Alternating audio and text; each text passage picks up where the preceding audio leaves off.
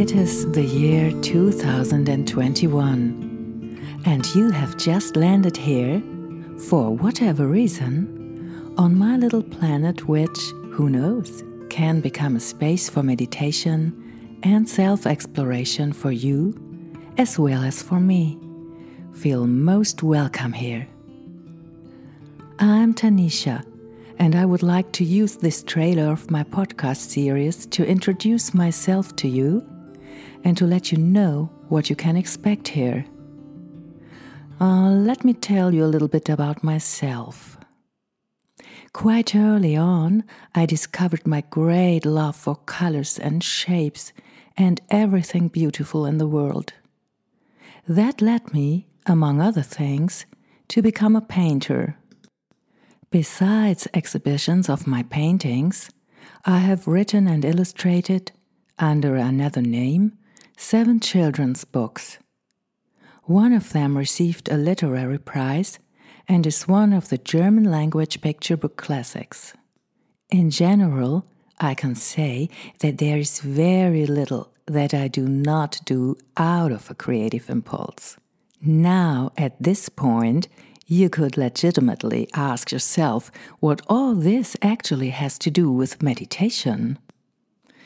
When I discovered meditation, I could see that this discovery was nothing new in the sense of foreign to me. I recognized it in my creative processes as a state that underlies all creative expression.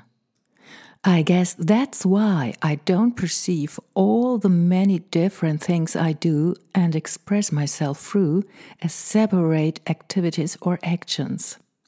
I trained as a meditation teacher, offered classes, and did this until March 2020. Well, and then, as you know, a time began that changed a lot worldwide and that keeps us all in suspense to this day, but is now making me take completely new paths here.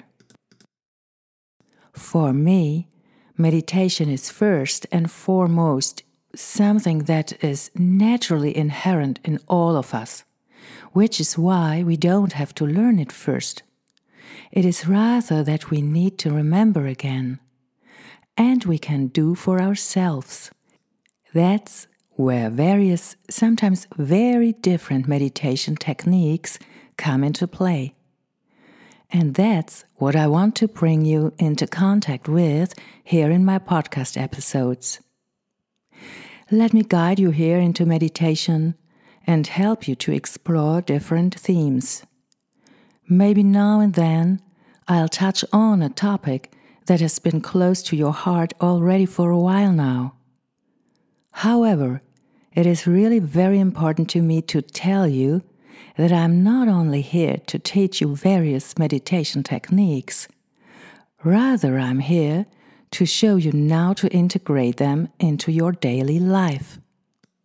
This is especially important to me because in my courses it has become clear again and again that many people cannot recognize their meditative experiences in their so called everyday life. In due course, I will also occasionally have conversations here with people who I believe have something important to say about this. So you can look forward to one or the other interview. Then I also wanted to tell you that if everything goes according to plan, you'll be able to listen to the first episode as early as next Friday, June 18th. And from there, if you want, you can always land here on Tanisha's planet every three weeks, always on a Friday. I would be really happy to welcome you here. And I'd be lying if I'd said I don't care if you subscribe to my podcast or not because I would be very happy if you do, and even happier if you'd even recommend it to others. If you have any questions, comments, or even suggestions, then you can definitely do that right now in the comments on YouTube, where you will also find Tanisha's Planet where you can get in touch. So, in a nutshell, I invite you here to join me on a journey. On a journey that leads you and me closer and closer. I could also say deeper and deeper to ourselves.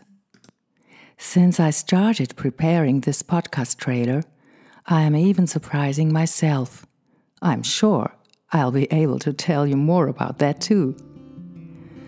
I feel like I haven't even explored all these areas, regions, peaks, and valleys on this little planet myself.